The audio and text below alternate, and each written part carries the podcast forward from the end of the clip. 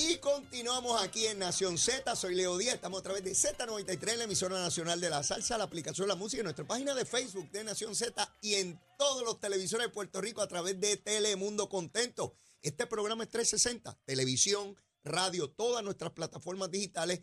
Y hoy, como les prometí, está aquí el buen amigo Juan Luis Camacho. He querido hacer un ejercicio y estamos en él para que conozcan los distintos candidatos de distintos partidos políticos tengan la oportunidad de evaluar qué presentan, qué traen, cuáles son sus proyectos, de dónde vienen, a qué se dedican y de esa manera pues poder emitir un voto informado. Me parece que eso es bien importante en el proceso democrático y ya solo unos meses de la primaria el 2 de junio y luego la elección general el 5 de noviembre. Yo recuerdo cuando yo estaba en eso asustado por ahí corriendo como porco suelto buscando votos. Ya usted sabe cómo es, así que yo entiendo perfectamente bien a los candidatos.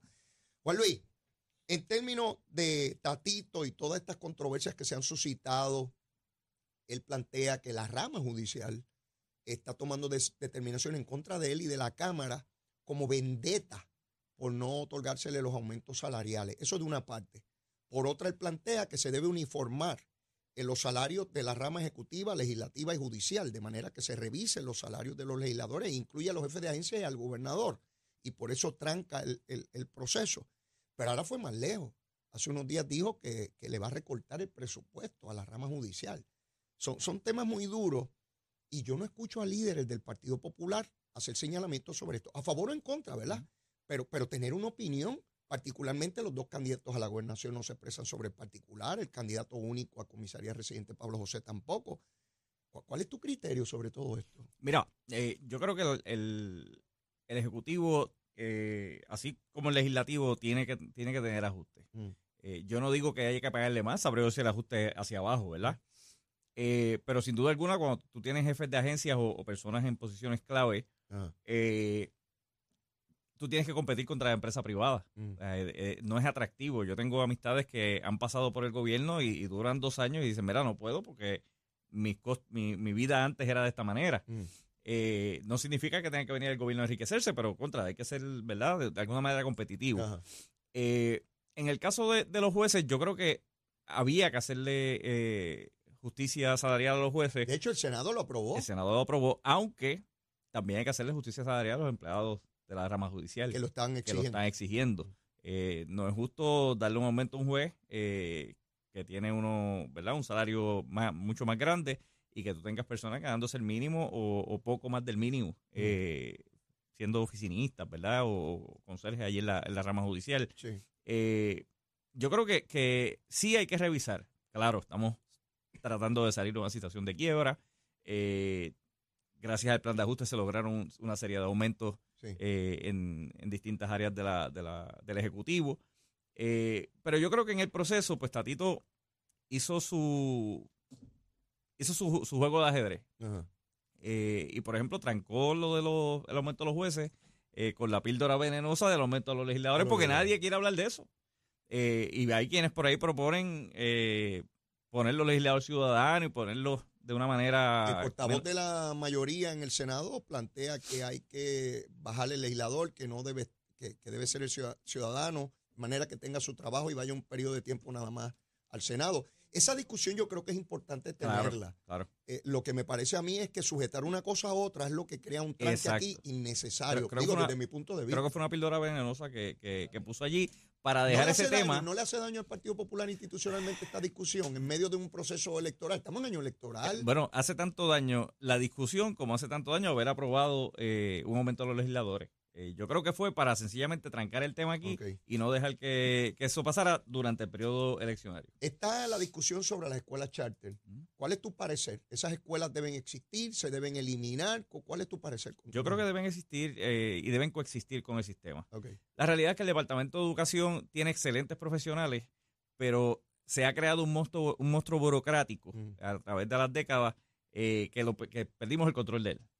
Eh, y yo creo que hay que empezar a municipalizar ciertos servicios, algunos tendrán que pasar a manos privadas, mm. eh, pero tenemos que hacer que el dinero llegue a las escuelas.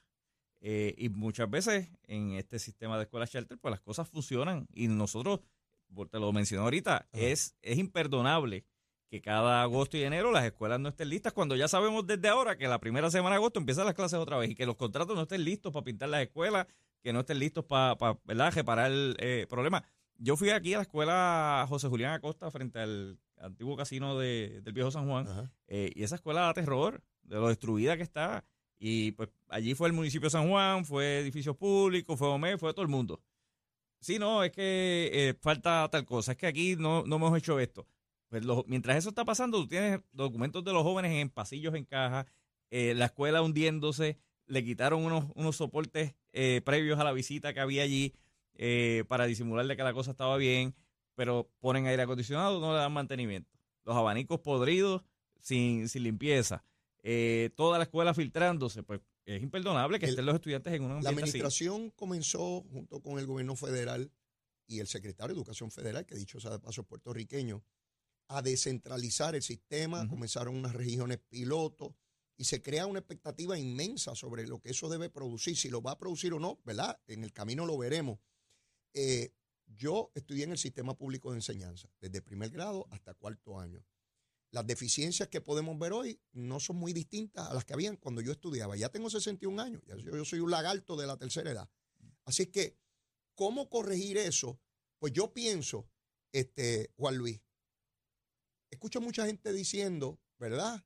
Si hacemos lo mismo, son los mismos resultados. Pues tenemos que comenzar a hacer cosas distintas examinar la posibilidad de cambios y de resultados en el mismo, pero yo noto sectores en esta sociedad que sencillamente no, no, no quieren. Te pongo el ejemplo de Luma. Hay estudios que señalan que de 6 a 7 interrupciones de servicio corresponden al vegetativo, árboles y ramas sobre, sobre las líneas de, distribución. Pues hay mil millones de dólares del gobierno federal para que Luma comience un programa agresivo de deshiervo pues lo van a comenzar. Y entonces hay unos grupos ahora que dicen que es un crimen ambiental cuando ellos tienen que cumplir con la reglamentación y si hay en algún sitio que se exceden lo señalamos. Pero parecería que eh, hay que corregirlo, pero cuando intentamos corregirlo también está mal. O sea, y te va, si llegas a la legislatura, te vas a topar con esa situación de, problemas que existen, que todo el mundo sabe, pero cuando tú presentes una propuesta que nadie ha propuesto nada, te van a caer encima a ti. Pero lo vas a encontrar. Pero yo creo que eso eh, en, gran medida tiene que ver con la comunicación. La gente tiene que saber lo que está pasando en la legislatura. Eh, mucha gente está desconectada de lo que sucede allí.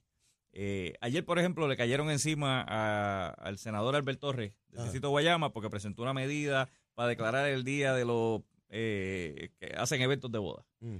Pues quizá nos puede parecer tonto, nos puede parecer algo que no hace falta. Eh, pero, pero le cayeron encima como que eso es lo único que ha presentado. Mira, Albert tiene sobre 200 y pico medidas radicadas y, muchas aprobadas. Eh, y, eso tiene que ver porque no hay comunicación eh, de lo que está pasando dentro de la legislatura. Eh, y así pasan con miles de, sucesos. Eso, eso siempre va a, pasar, ¿verdad? Porque no todo el mundo está pendiente a cada cosa que hace cada legislador. Pero uno tiene que tener un juicio bien agudo cuando presenta legislación. Claro. porque el pueblo está observando y es imposible que yo siga cada cosa que tú haces. Claro. Hay, un, hay una probabilidad ahora mucho mayor de que la gente se entere porque está algo que no existía cuando yo era legislador, las redes sociales. Hoy de manera gratuita tú puedes eh, perpetuar cada reunión que tú haces, cada visita que tú haces, puedes tirarla en video. Si Muñoz Marín y Ferrer hubiesen tenido eso, no, lo tenían, ¿verdad? Así que la comunicación siempre es un asunto a atender y es complejo y estoy de acuerdo contigo. En mi época, medía la prensa a los legisladores por la cantidad de proyectos que radicaban. Y tuve un compañero que enmendó las dietas de la Junta, hizo un proyecto para cada Junta y parecía que tenía montones de proyectos, pero eran cosas inocuas. Y yo estoy claro cómo se juega con eso. Medir la capacidad de un legislador y su rendimiento no es sencillo.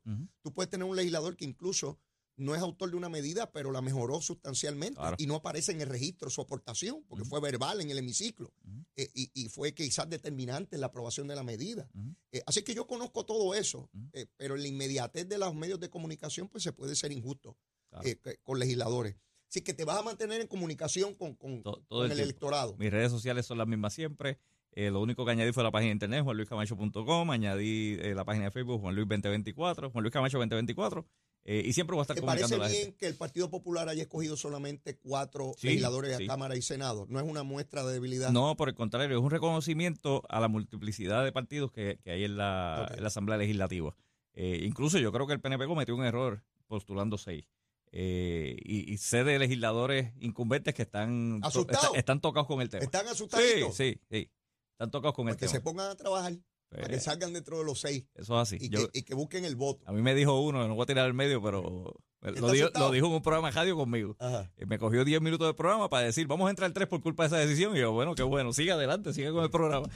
Ya, veremos, ciertamente lo que ocurrió en, el, en, las elecciones 2020 es un mensaje bien poderoso donde hay un sector de la población que se dirigió a los partidos eh, pequeños. Si eso se va a repetir o no, pues, pues no lo sabemos.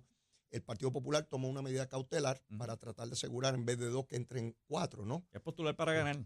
Eh, el PNP apuesta a su solidez institucional y que tiene la probabilidad de que entren los seis. Eso lo veremos. Estamos cerquita. Eso ya no es el año que viene, eso es el 5 de noviembre Que, que, está la votación. ¿Qué te espera? ¿Qué te resta por hacer en lo que falta para la primaria? Bueno, continuar visitando. Ya pronto comienzo con las pautas eh, publicitarias en, distintos medios. Anuncio, anuncio. Anuncio, así que estaremos por aquí ah, pues también. aquí eh, mira, si pautas aquí, sales electo. Porque aquí, esto lo ve todo Puerto Rico. yo, sé que ya por ahí la, producción, la producción siempre me envía y me dice, eh, acuérdate. Aquí, es que pique el peje. Adiós, pues, el que no se anuncia aquí no sale electo. Seguro, seguro. Porque, digo, no porque esté yo aquí es por la audiencia que tiene el programa y por eso quise invitarte para que el pueblo te conozca, particularmente el pueblo popular, que es el que tiene que pasar juicio sobre tu candidatura. Ahí está tu hoja de servicio, este, tienes la posibilidad de, llegar, así que espero volverte a tener por aquí antes de que concluya el proceso primarista. Y si todo sale bien, después del proceso primarista, que, pueda, digo, no tiene que depender de una elección para que estés por aquí, ¿verdad? Y tener siempre el beneficio de tu opinión sobre los distintos temas que, aquejan a Puerto Rico. Así que, nada, usted siga, usted siga en campaña por ahí para abajo. Te, cojo 30 segundos porque hoy cumpleaños mi directora de campaña. Ah, no me diga. que es la jefa de mi casa, así que Grisel, felicidades. en esto de tu cumpleaños. Felicidades. Besito en el cutis para ella, besito en el cutis. Esta mañana me dijo, no me has felicitado, yo te felicito cuando yo pueda. Es aquí en Nación Ahí está, un placer hermano, cuídate mucho y éxito. Bueno, mis amigos, vamos a la pausa y ya mismo regresamos. Llévatela, chamo. Somos, somos una mirada fiscalizadora sobre los asuntos que afectan al país. Nación Z, Nación Z. Por Z93, somos su noticia. Buenos días Puerto Rico, soy Emanuel Pacheco Rivera con el informe sobre el tiempo para hoy martes 20 de febrero. El Servicio Nacional de Meteorología pronostica un día parcialmente soleado y cálido para todo Puerto Rico, con aguaceros mañaneros para el este y chubascos pasajeros en la tarde para el interior, el norte y el sur. Hoy los vientos soplan generalmente del este con velocidades de 7 a 12 millas por hora y algunas ráfagas sobre las 20 millas por hora. Por otra parte, las temperaturas máximas estarán en los medios 80 grados a bajos 90 grados para todo Puerto Rico. Hasta aquí el tiempo les informó Emanuel Pacheco Rivera. Yo les espero aquí en mi próxima intervención en Nación Z. Llévatela, chamo.